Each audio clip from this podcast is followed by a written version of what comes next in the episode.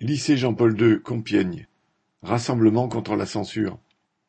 Le 6 avril, un rassemblement s'est tenu devant le lycée Jean-Paul II de Compiègne pour protester contre la censure de la direction de ce lycée catholique. La direction voulait interdire à des professeurs d'emmener leur classe voir le film sur Simone Veil et un autre sur l'homophobie au Kenya.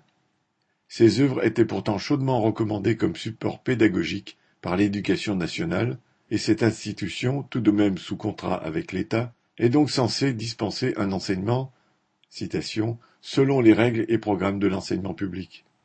Des enseignants de Jean-Paul II, choqués par cette mesure et les pressions subies pour les obliger à renoncer à leur projet, avaient alerté la presse.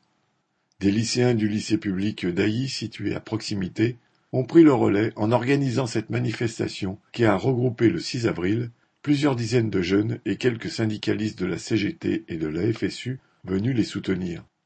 Sur certaines des nombreuses pancartes on pouvait lire L'homosexualité est banale, l'IVG j'y veille, ou encore Ni Dieu, ni César, ni tribun.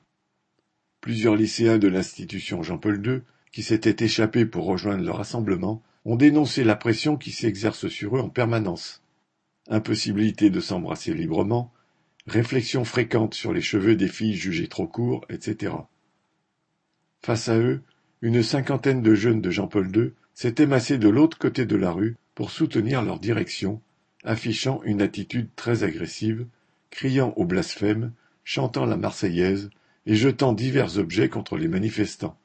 Rien d'étonnant dans cette ville où il existe un milieu d'extrême droite catholique qui paye pour une éducation conforme à sa vision moyenâgeuse de la société. Cela n'a en tout cas pas impressionné les organisateurs du rassemblement de protestation, tout à fait prêts à recommencer. Correspondant Hello.